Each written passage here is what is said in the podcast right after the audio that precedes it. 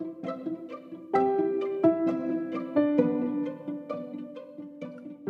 beabá da sustentabilidade.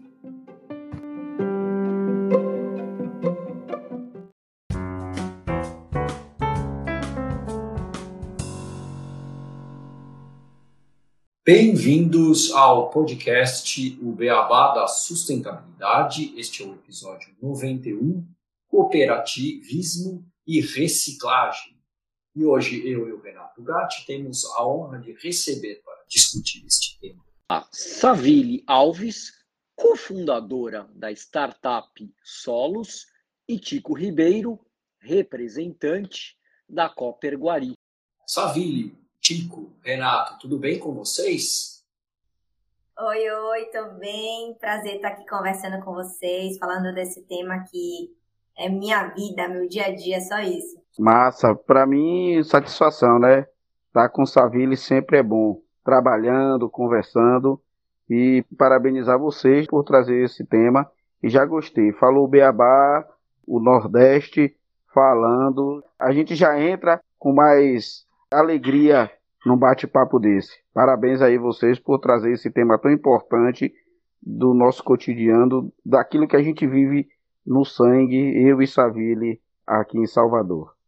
Sensacional, Tico Savile. Olá a todos os ouvintes, olá Gustavo. Savile e Tico, sejam bem-vindos aqui ao nosso podcast.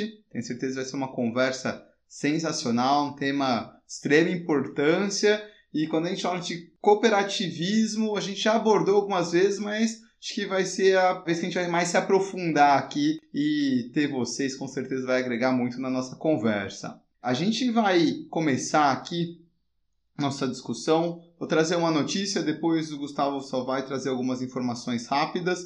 E essa notícia que eu trago, ela é do dia 27 de julho de 2022, saiu no Estadão, né, que ela, na verdade, traz ali soluções para melhorar a gestão de catadores avançam no Brasil.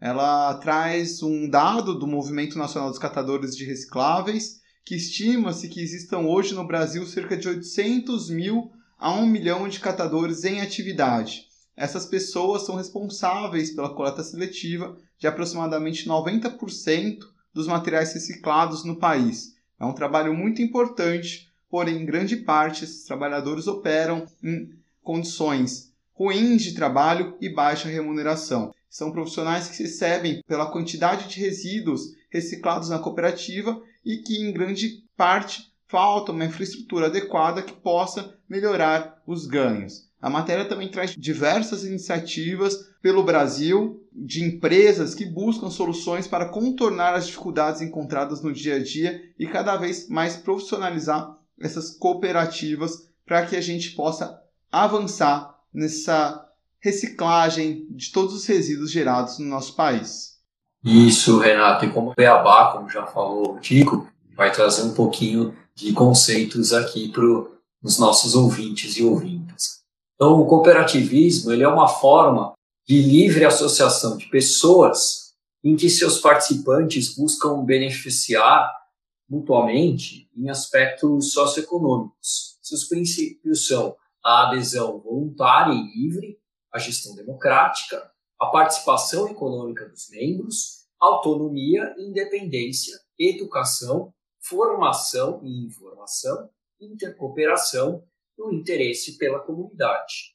Uma cooperativa é uma associação de pelo menos 20 pessoas físicas unidas pela cooperação e ajuda mútua, gerida de forma democrática e participativa, com objetivos econômicos e sociais comuns, cujos aspectos legais e doutrinários são distintos de outras sociedades. Fundamenta-se na economia solidária e se propõe a obter um desempenho econômico eficiente através da qualidade e da confiabilidade dos serviços que presta aos próprios associados e usuários.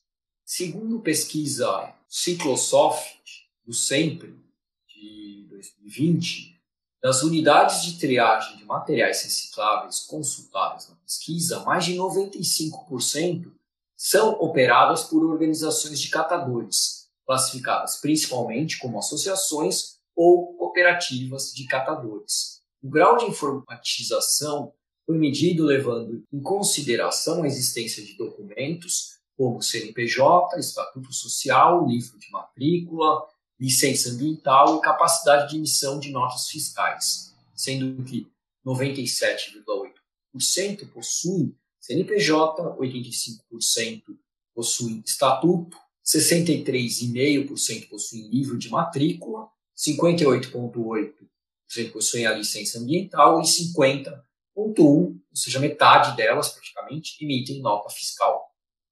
10,5% dos catadores recebem menos de meio salário mínimo e 86,7% recebem entre meio e dois salários mínimos, ou seja, isso aqui já engloba praticamente 98% dos catadores. O número de catadores por organização informado por essas 544 organizações somou 14.874 pessoas. Já a massa comercializada informada em quantidade menor de organizações, 511, totalizou 350 mil toneladas no ano de 2019. Isso dá uma média de 27 catadores por organização e uma comercialização média de 56 toneladas por mês. 25% das organizações de catadores não possuem vínculo com o poder público municipal, 34% possuem contrato com o poder público local e 18,8% uma forma de convênio, sendo que mais da metade das organizações de catadores são auxiliadas pelo poder público, porém sem repasse financeiro e quase 57% das organizações de catadores são apoiadas por programas de logística reversa, números excludentes, uma cooperativa pode receber apoio da prefeitura e de projetos ao mesmo tempo. Essa foi uma pequena contextualização desse cenário e agora a gente vai chamar para a conversa a Savile e o Tico. E para começar, Savile e Tico, eu queria que vocês falassem um pouco do trabalho de vocês, tanto na Solos quanto na Copper Guari. Como é que é esse trabalho? Acho que seria legal vocês começarem contextualizando para daí a gente chegar mais nas próximas perguntas. Massa, Gustavo, assim, ouvindo esses números, passa um filme, assim, porque a gente vive o dia a dia, de fato, olhando para o que esses números significam na prática. Então, quando a gente fala do cooperativismo, que é um conceito que surge lá na revolução industrial, então muito como uma forma dessa força de trabalho conseguir assegurar seus direitos e se organizar de uma nova maneira dentro dessa estrutura aí de capital que estava se formando. E a gente vai olhar o que de fato hoje as cooperativas elas se constituem, a gente vê que tem muitos pontos em comuns, mas existem aí outros elementos mesmo da vida contemporânea que perpassam e que complexificam ainda mais, assim. Então, acho que isso uma visão muito de quem está ao lado das cooperativas, mas que não faz parte, porque o meu trabalho dentro da Solos, que é uma startup que trabalha justamente olhando para a economia circular na parte do descarte, é entender como se constituem essas cooperativas de uma maneira muito mais prática e menos jurídica e tributária, assim, obviamente, com um mínimo de que elas consigam me responder, que elas estejam ali legalmente constituídas, consigam fazer emissão de nota para que eu possa haver esse repasse de recursos de minha parte, né, da parte da Solos, mas é muito mais entender ali quais são os elos comuns. Então, o resíduo é um elo comum, Existem resíduos que unem mais, então, surpreendentemente, as latinhas de refrigerante, de cerveja, que foi o material que primeiro chamou a atenção, eu acho, para os catadores, não é um material que chega nas cooperativas, então aí já tem um paradoxo assim, porque a latinha ela justamente vai para a mão de quem trabalha de maneira autônoma e não chega nessas organizações que ali tem uma infraestrutura um pouco melhor, tipo, pode até falar um pouco mais da vivência dele com esses materiais. Mas aí você vai adentrar também a geolocalização dentro desses centros urbanos, então geralmente estão localizados em periferia, em geral são compostas por homens e mulheres negros. Então a gente vai entendendo quais são esses elos aí e a partir disso, a gente aqui na Solos vai falar, pô, beleza, as cooperativas têm esses pontos aqui em comum, como é que a gente consegue fazer um trabalho que gere maior volume de resíduos para ela, mas não apenas, porque hoje já está assim constatado, o volume de resíduo por si só não consegue gerar essa melhoria das condições de trabalho. Então aí você vai ver um monte de atores, como você mesmo já trouxe, né? Tem a gestão pública, tem organizações da sociedade civil dos mais diversos tipos, inclusive aquelas relacionadas à política nacional de resíduos sólidos, estão olhando um pouco mais para a política reversa, que cada uma vai entender aí como é que consegue contribuir para a melhoria dessa qualificação né, e dessa profissionalização, porque só com a profissionalização, e aí essa é uma premissa de trabalho da Solos, que é só com a qualificação e a profissionalização das cooperativas é que a gente vai conseguir ter uma economia circular massiva e acontecendo de maneira consistente em todos os níveis e eixos, né? falando de diversidade de tipos de materiais, e não só do alumínio, porque o alumínio foi precursor e também acho que foi precursor e isso também traz um elemento um pouco de sorte por ser o pioneiro, sabe? Poderia ter sido qualquer outro material que conseguisse trazer vantagens competitivas de coleta e iria chegar no mesmo lugar. Assim. E aí hoje o que a gente vê são as outras indústrias ou as indústrias que têm aí produtos vindo em embalagens ou que necessariamente estão mais vinculadas à produção de matéria-prima, de outros materiais correndo um pouco atrás desse prejuízo de não terem lá atrás olhado para seus respectivos materiais. Então, assim, acho que dessa primeira visão, muito que eu enxergo é que a gente precisa construir programas e exercícios mesmo de negócios que incluam melhor essa rede de catadores e de cooperativas e associações para dentro desse jogo de maneira bem profissional e qualificada, porque senão o que vai acontecer é vão vir as indústrias que vão, na verdade, absorver essas pessoas que hoje fazem parte da cooperativa como força de trabalho. Então, na verdade, as cooperativas, as associações que não são apenas expressão do trabalho, mas também expressão de resistência, né, de cultura, etc., elas vão ficar para trás porque essas multinacionais gigantescas vão tomar conta delas. E um pouco do nosso trabalho é mostrar que tem espaço para todo mundo, porque a cadeia ela é uma cadeia longa, né? Uma cadeia que ela é descentralizada, então o produto chega lá no Acre, chega aqui na Bahia, chega em São Paulo, e a gente também precisa dessas micro-organizações aí para fazer com que isso volte para as indústrias. Legal, Savili. Tico, se você puder falar um pouquinho do trabalho aí da Coperquari para a gente também, como vocês... Pronto. Paraguari é um, uma região que tem aqui, que é um canal, que na realidade é um rio, que começou onde tinha palafitas e foi um, também um trabalho de resistência de homens e mulheres da comunidade brigando na época com o prefeito Fernando José, Lídice da Mata, foi quem fez essa construção aqui do canal Paraguari. Então, a Coperguari vem desse nome por conta do canal Paraguari que se tem aqui, que é um rio. Mas a Coperguari, hoje a gente tem essa formação, são 30 cooperados que estão fazendo esse trabalho, são mães e pais de famílias que são da comunidade, que viu na cooperativa a oportunidade de sustentar sua família, de também contribuir para o meio ambiente, porque muito se fala nas cooperativas, fica parecendo que a gente visa só a questão financeira, não. A questão financeira é uma consequência daquilo que a gente realiza daquele trabalho que a gente faz, mas por trás dessa questão tem um trabalho muito mais importante, que é a questão da coleta seletiva, da preservação do meio ambiente.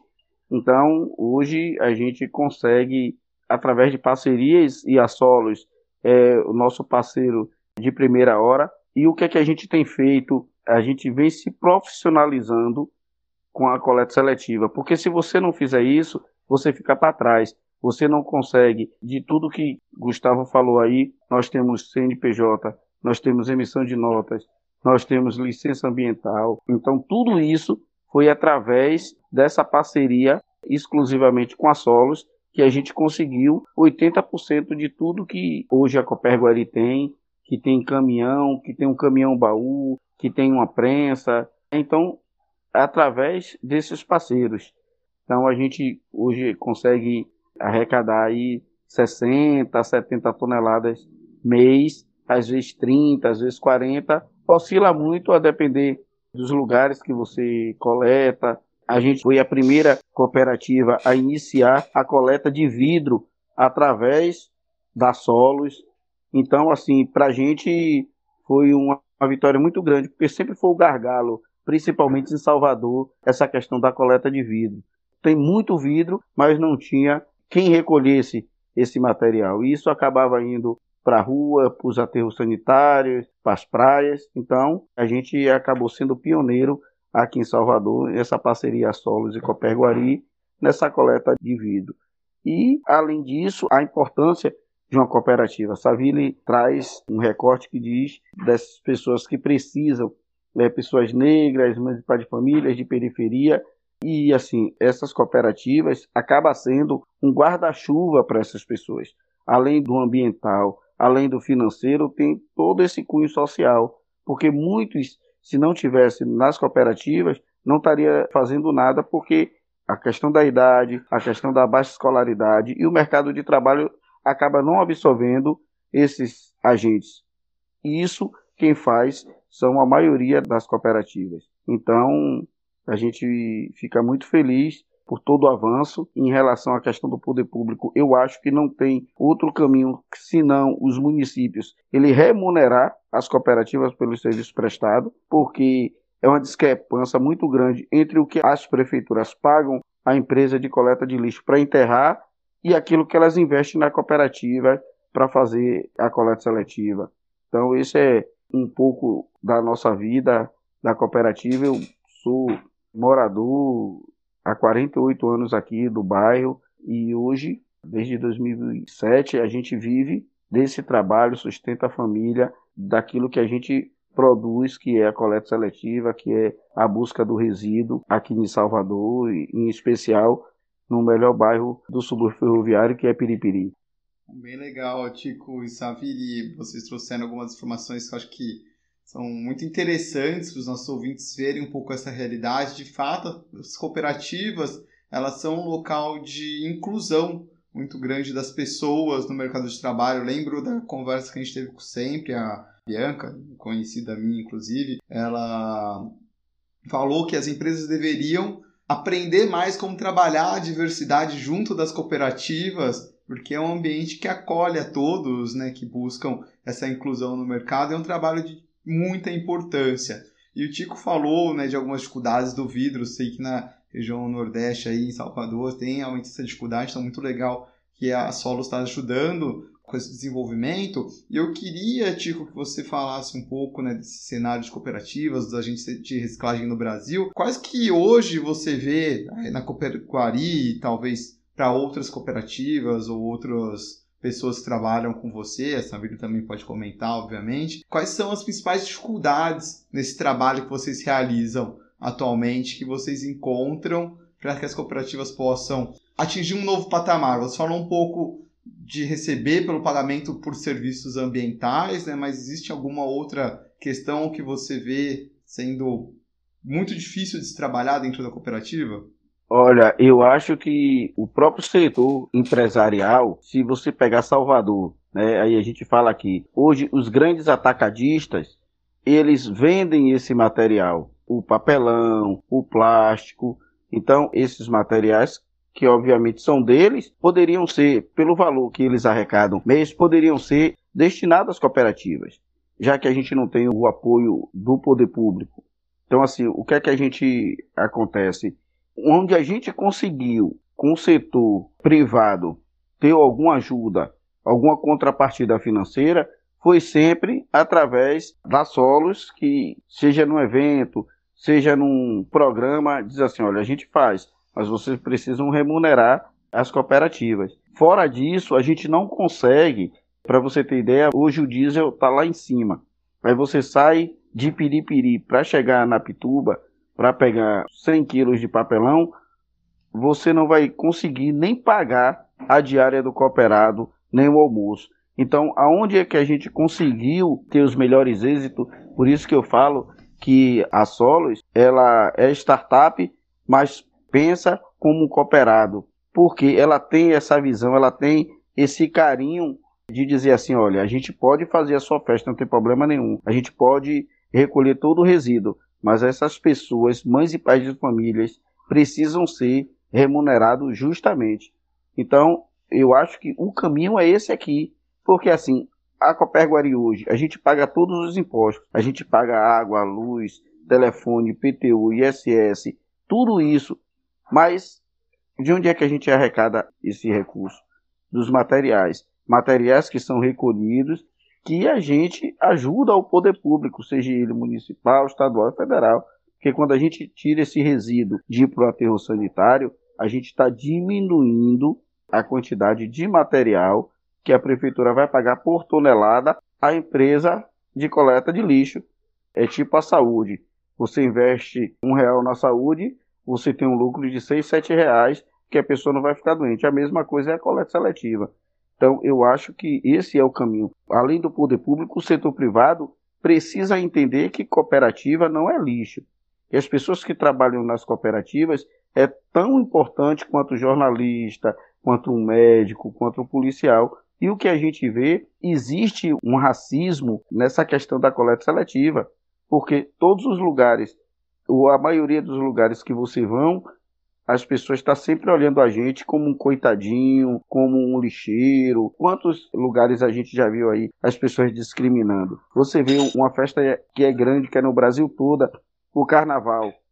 A primeira impressão que o cara, quando ele olha, que ele vê o catador, é de se esconder, é de chegar pro canto, porque ele acha que o catador vai sujar ele, que ele acha que o catador é bandido. Então, além das dificuldades que é imposta a gente com toda essa falta de infraestrutura, a gente ainda tem que conviver com esse racismo ao longo da nossa caminhada, da nossa vida.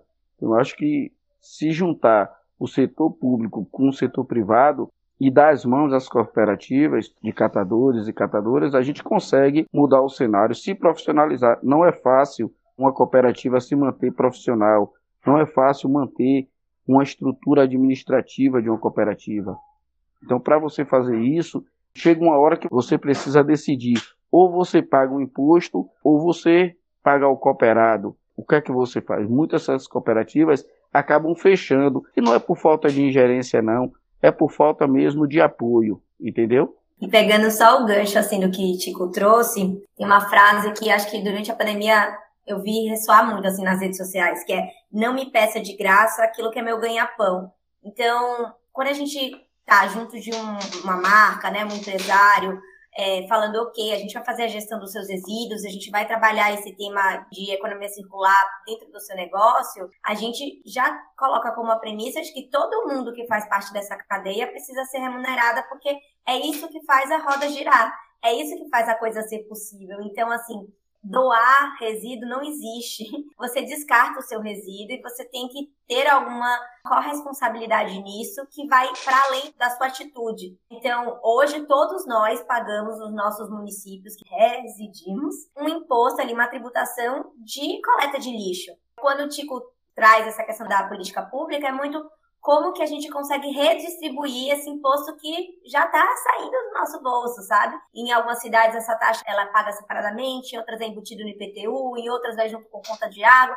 Em vários cálculozinhos hoje, isso não é um sistema único, é pelo Marco Nacional do Saneamento, do primeiro semestre desse ano, a gente tem aí um direcionamento de base de cálculo para poder tributar melhor, mas os municípios ainda não colocaram isso exatamente em prática, mas existe aí uma necessidade urgente da gente fazer isso de maneira sistematizada, organizada e incluindo essa parcela, seja de maneira direta, né? Então, vai lá, contrata a cooperativa, ou de se isso não é possível, quais são as organizações hoje da sociedade, fundações, institutos que podem ser contratadas pelo município, pelo poder público, com as condicionantes de colocarem as cooperativas como principais agentes dessa coleta acontecer, né? Se por termos burocráticos, que é importante para o Estado ter essas infraestruturas aí que vão permitir uma, uma lisura nesse processo, então é de que modo a gente consegue trazer soluções. Eu acho que tem um outro termo que a gente está usando muito, que é essa questão da open innovation, né? Inovação aberta. Então é como a gente consegue colocar na mesa grandes problemas com pessoas diferentes e tentar pivotar modelos que tenham um potencial de escalabilidade e replicabilidade, assim, mas para ontem, sabe? Então, acho que quando o Tico traz, sempre eu fico ressoando isso na minha mente, porque a gente não pode mais aceitar essa doação de materiais, ou essa benevolência, porque é um trabalho. É engraçado, porque você trouxe em relação à verba, a gente teve um episódio que a gente conversou com o pessoal que faz compostagem também. E a mesma Pois eles falaram né, da dificuldade dos impostos, dessas taxas do lixo chegarem para eles para tem um investimento na compostagem também e, e o foco fica todo o dinheiro e para as empresas que fazem a coleta para levar os lixões, os aterros sanitários. E fazendo um gancho com o que você falou, com o que o Tico falou, é como que a Solos tem atuado para auxiliar todas as cooperativas nesses desafios que elas têm qual que é a principal linha de atuação de vocês junto às cooperativas? E se algum ouvinte tiver uma cooperativa ou fizer parte ou quiser indicar uma cooperativa para trabalhar com vocês, como é que ele pode fazer? Bom, hoje a gente atua em cinco estados, né? Então é Bahia, Rio Grande do Sul, São Paulo, Rio de Janeiro e Ceará. E dentro desses territórios, a gente sempre vai trazer soluções que vão proporcionar o descarte correto. Então, nosso foco é muito em descarte correto. Então, tem pessoas que estão aí pensando no redesign das embalagens, na substituição de matéria-prima. Não, nosso trabalho é, ok, bebi essa água que foi embalada numa PET. O que, que eu faço para estimular que essa PET, né, consumida por uma pessoa, volte para a cadeia? Então, a gente vai criar estruturas em duas linhas. Uma é a de sistemas inteligentes, então hoje a gente tem um sistema que é o Roda, que inclusive a Coperguari faz parte, que é um sistema de delivery da reciclagem, onde a gente consegue através de um sistema mobile fazer com que a população, o usuário, acesse e faça o agendamento para fazer o descarte correto.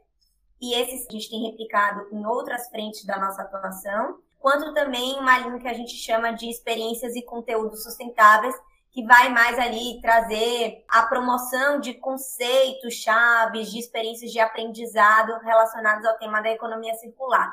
E a gente hoje sempre tem feito isso, tendo a cooperativa como que a gente chama aqui do nosso fornecedor chave.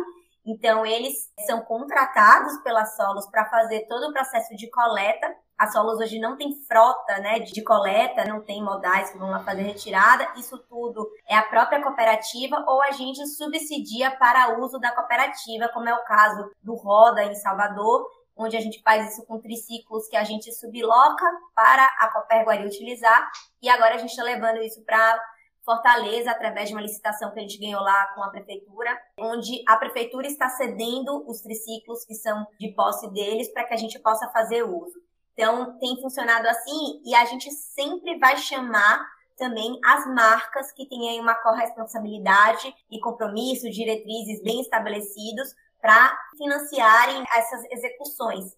Então, como a gente precisa e a gente acredita que o serviço da coleta ele também precisa ser remunerado e vai para a cooperativa, o meu trabalho como gestora dessa solução, a iniciativa privada vem coloca capital ali para que isso possa acontecer, o ambiente possa se tornar mais propício e essa lógica consiga aí em dois, três anos ter uma nova amplitude, uma nova massividade dentro desses territórios.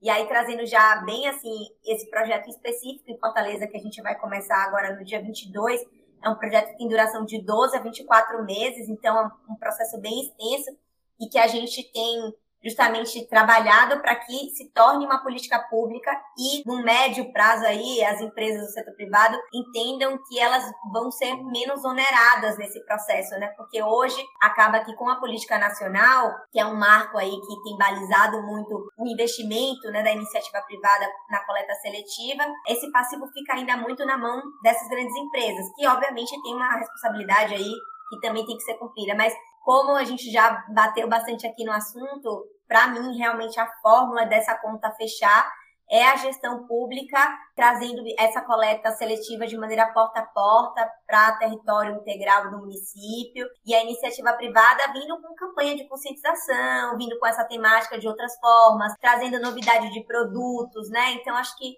é isso que é o papel da iniciativa privada. A iniciativa privada não tem que fazer política pública. Isso é papel do poder público. Mas, para começar, a gente ainda precisa da iniciativa privada, porque ela consegue fazer isso de maneira mais rápida, com um capital né, de investimento que é forte, e também ela consegue trazer experiências, às vezes, de outros países, já que boa parte delas são multinacionais. Savile, você comentou um pouco do projeto Roda, falou que está indo para Fortaleza agora, mas eu vi um pouquinho sobre ele, eu queria que você explicasse um pouco mais, porque você falou justamente, né, as políticas públicas devem ser feitas pelos governos, mas é legal quando a iniciativa privada traz, às vezes, soluções que podem acelerar soluções diferenciadas. Então, como que funciona? Como foi a inspiração desse projeto, o desenvolvimento? Aí depois, para o Tico, que recebem esses resíduos, né, as cooperativas, mas a Cooper como que é feito o processamento desses resíduos dentro da cooperativa?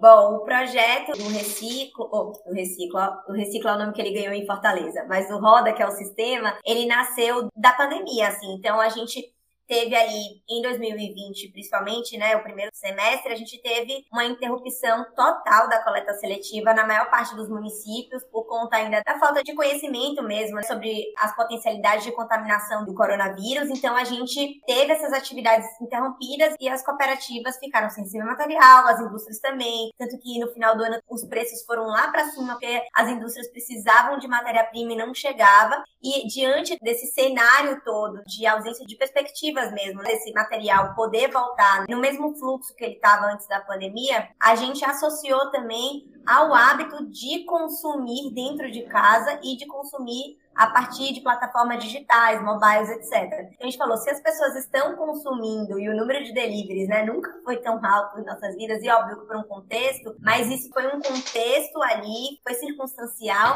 mas que tinha já várias pesquisas apontando como uma tendência de permanecer. Óbvio que não na mesma intensidade, mas ainda como um comportamento que iria se estender ali ainda por alguns anos. Então a gente entendeu, pô, as pessoas estão muito digitalizadas, isso é um caminho sem volta como é que a gente consegue desenvolver um sistema que ela também possa descartar sem sair de casa, descartar pelo digital uma coisa que é física. E aí que a gente começou o processo do Roda. A primeira vez que a gente pivotou ele foi no ano passado, 2021. Dinheiro, né, dos nossos bolsos ali, com o apoio da MAP, que é uma super parceira nossa, e também a, a Coperguari lá, a gente pagando eles, mas ainda sem nenhuma iniciativa para financiar isso. E deu muito certo, a gente teve uma adesão bastante significativa do primeiro território que a gente conseguiu ali pivotar. E aí, a partir disso, a gente falou: não, esse negócio não é só nosso e não vai acabar aqui, então vamos realmente correr com a iniciativa privada. E aí, em Salvador, a gente está fazendo essa nova aplicação do Roda junto com o Nubank. Então, o Nubank entra como essa grande marca que vai ali trazer um investimento e a gente com toda a operação, junto com a Coperguari, realizando essas coletas. Eu acho que um ponto que é bem legal assim do Roda é porque ele também consegue trazer um acesso democrático. Então, hoje em Salvador, a gente tanto atua em bairros bastante centrais, de alto poder aquisitivo, quanto também em bairros periféricos. E aí isso corta muito aquelas premissas de que só quem pensa em sustentabilidade ou só quem recicla são pessoas que têm né, alto poder aquisitivo, que têm formação educacional. Então, a gente conseguiu comprovar com índices, os índices são assim, ó, igualitários, que bairros classe média alta e bairros de periferia pelo menos através do roda, desse sistema que é você vai até a casa da pessoa para fazer a retirada, ou até o estabelecimento comercial dela, funciona de igual para igual. Tem diferenças no que a gente chama de mobilização, ou seja, o discurso, a linguagem, tem algumas palavras-chave que a gente usa aqui que não usa lá. Mas em termos efetivos, do ato da pessoa descartar, a nossa base de entregas e de volume de resíduos é basicamente a mesma, assim, isso também nos surpreendeu um pouco, mas também acaba comprovando que é um tipo de solução que se replica e que é possível se colocar em diversos tipos de territórios. Aí eu acabei nem falando antes só de Tico, então o passo a passo é a pessoa tá no celular, clica, vai lá no, no, nosso Instagram, tem um link, ela faz um cadastro e a partir de então ela faz o agendamento, o agendamento de duas vezes na semana, ou semanal, quinzenal, ela vai ali solicitar a periodicidade que ela quer, né, a recorrência que ela quer que essa coleta aconteça. A gente cria rotas e diariamente, de terça a sábado, tem a equipe da Coperguari, que é contratada, que vai até tanto residências quanto estabelecimentos comerciais, como bares, restaurantes, lojas, fazer a retirada desse material hoje 100% com veículos de baixa pegada de carbono. Hoje a gente trabalha só com triciclos triciclos cargueiros. E aí depois todo esse material ele vai para uma estação de transbordo. Lá a gente faz uma primeira triagem fina e aí depois ele vai para Coperguari e aí lá fica com a equipe de Tico aí fazer essa separação. Pessoal, pergunta, esses triciclos são de pedal para pedalar? Sim, em Salvador é... e em Fortaleza são elétricos. É, eu queria só voltar um pouquinho, só relembrar que assim, depois dessas parcerias, a gente sempre trabalhou no Carnaval de Salvador, mas a gente trabalhava no Carnaval de Salvador de uma forma bem, bem escrava, bem grosseira. Era um todo que tinha, e aí a gente se virava de tudo. Então, montava seu todo lá. E depois que a gente fez o carnaval com a Solos, que conseguiu fazer essa interlocução prefeitura, patrocinador, foi o melhor carnaval e o carnaval mais democrático para as cooperativas em Salvador. Então, eu queria fazer esse relato para mostrar para vocês o quanto é importante, porque às vezes eu já ouvi de alguns setores, às vezes uma ou outra pessoa assim, eles acham que as startups veio para tomar o lugar das cooperativas. Eu sempre digo a eles, então porque vocês ainda não conheceram a Solos, que são parceiras. Então, eu queria fazer esse relato porque quem conhece Salvador sabe a ladeira do Couro, que fica ali próximo à Praça Castro Alves. E era ali que a gente trabalhava de um modo bem, bem ruim, bem arcaico. Para você ter ideia, a gente sequestrava um banheiro público para ficar do lado para a gente poder utilizar para trabalhar no carnaval. De toda sorte, sem nenhuma infraestrutura. Então, foi através dessa parceria que a gente conseguiu ter o melhor carnaval. E, para você ter ideia, a gente trabalhou. Nos carnavais passados, a gente levava cinco pessoas. No carnaval que a gente trabalhou com essa intermediação da Solos, a gente trabalhou com 40 pessoas. Então, para você ver o que é a modificação. Foram 40 mães e pais de famílias que puderam ter no carnaval é uma estrutura, porque foi dada essa estrutura a Coperguari. Sem contar que foi o melhor carnaval para o catador de rua, viu? Até hoje ficou na história, porque além dele receber o valor pelo plástico e pela latinha, eles ainda tinham uma bonificação. E tudo isso foi pensado por essa moça que está aí, com toda a equipe da Solos, que teve esse olhar carinhoso para que a gente pudesse trabalhar o carnaval. Em relação Roda, é outro programa que gera também, a gente com o Roda, a gente incorporou mais quatro pessoas dentro do quadro da Coperguari para que pudesse fazer essa coleta nos estabelecimentos, nas residências. E foi sucesso total. Hoje, tem pessoas que, quando ela vê a bicicleta, ela já vai correndo para pegar o seu resíduo em casa, no estabelecimento. Então, foi uma coisa que ficou muito bacana. O dia a dia é muito dinâmico. Então, o comerciante, ele não está preocupado, ou não estava preocupado com resíduo. O que é que ele pensava? Abrir a sua loja, botar suas mercadorias e largava a qualquer sorte aquele material ali. Se o catador passasse antes do carro do lixo, levaria aquele resíduo. Se o carro do lixo passar primeiro, leva todo esse resíduo para o aterro sanitário. Eu sempre costumo dizer às pessoas que é importante que você coloque o seu reciclado na sua porta depois da coleta do lixo. Porque hoje pegou essa mania de você coloca o lixo e coloca o resíduo. O gari não é preparado para isso. Então o que é que ele faz? Na mesma levada que ele leva o lixo, ele leva o reciclado, que acaba indo para o aterro sanitário. Então aquele esforço que a pessoa faz aquela consciência de reciclar, acaba no final não dando certo. Então eu sempre tenho orientado as pessoas para que coloque a coleta seletiva depois da coleta do lixo. Então, essa questão do roda, ele veio para ficar. Está dando muito certo aqui.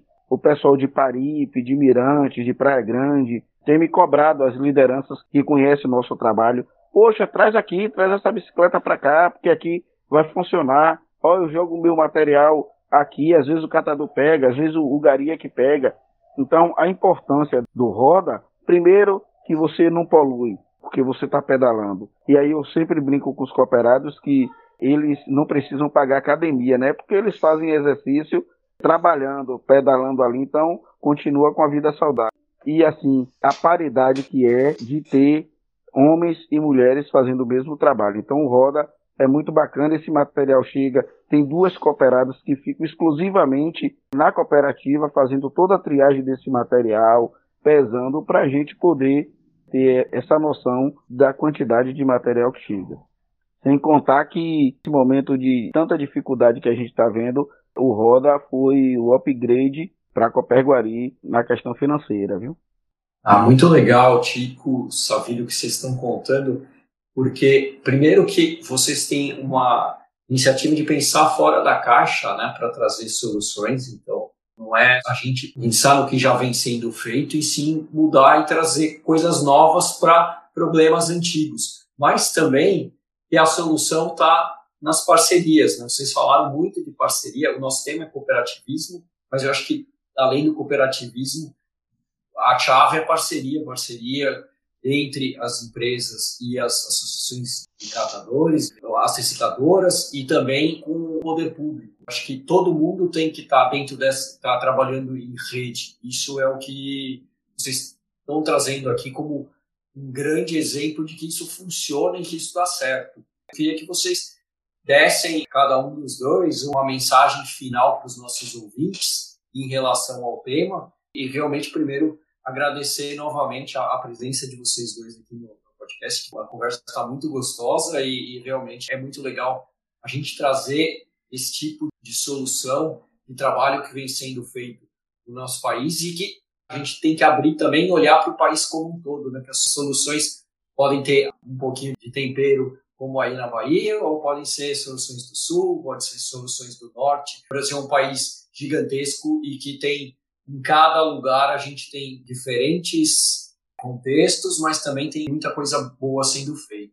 Eu queria agradecer, deixar para a Savilha falar por último, que é uma fala marcante, mas eu queria mais uma vez agradecer a vocês a disponibilidade de trazer esse tema, de levar para os ouvintes de vocês a importância que é a coleta seletiva, que é a cooperativa. Agradecer mais uma vez a você, Savilha, e toda a equipe da Solos. Leve meu abraço aqui em nome de todos os cooperados, todas as cooperadas da Coperguari, que são lutadores, são guerreiros, que vivem essa coleta seletiva e que tem um carinho muito grande e especial pela Solos. E queria dizer aos seus ouvintes que acredite nas cooperativas, que você, parceiros que estão ouvindo, você, empresário que vai ouvir esse podcast, aonde tiver uma cooperativa, pode investir. Eu sempre digo, a gente aqui quer que chegue o dinheiro, mas quer que chegue também a fiscalização. A gente não tem problema nenhum em abrir o caixa da cooperativa para que as pessoas que investam elas saibam para onde o dinheiro está indo. Então, eu acho que você pode fazer essa casadinha que é importante. Você investir e fiscalizar e sabendo que aquilo que você está investindo está dando resultado. Então, acredite no trabalho das cooperativas. Nós trabalhamos com lixo, mas não somos lixo. Um grande abraço a todos vocês. Ah, eu quero agradecer assim a vocês pelo convite, por terem convidado eu e Tico, assim, porque eu acho que esse é um trabalho que é um trabalho que precisa ter uma relação de afeto, né, com o objeto e com as pessoas que fazem parte disso. Então, desde as cooperativas que a gente atua e de fato a Coperguaria Cooperativa que a gente está há mais tempo, que a gente tem realmente um laço aí de carinho muito grande em especial por Tico, Dum, Nélia, que é eterna na Coperguari, mas também trazer esse carinho para os outros espaços. Então, quando a gente fala com os nossos clientes, às vezes executivos altos de grandes corporações, assim, é também levar essa humanidade, esse zelo pelo trabalho que a gente faz, porque é um pouco dessa desconstrução que a gente precisa para aí trazer soluções que sejam fora da caixa, como o Gustavo trouxe, né? E, e, soluções que sejam verdadeiras, que as pessoas criem empatia. Tem uma frase de Fernando Pessoa que é mais ou menos assim, né? O que munda o mundo não são os agitadores de ideias, são os agitadores de sentimentos. Então, o que a gente quer fazer através do nosso trabalho é com que as pessoas sintam coisas novas e que a partir desses sentimentos elas mudem as suas atitudes. Então, muito obrigada e espero aí que a gente possa bater novos papos sobre este e outros assuntos em breve. Vocês são mais do que bem-vindos para retornarem aqui para a gente conversar, Savile e Tico.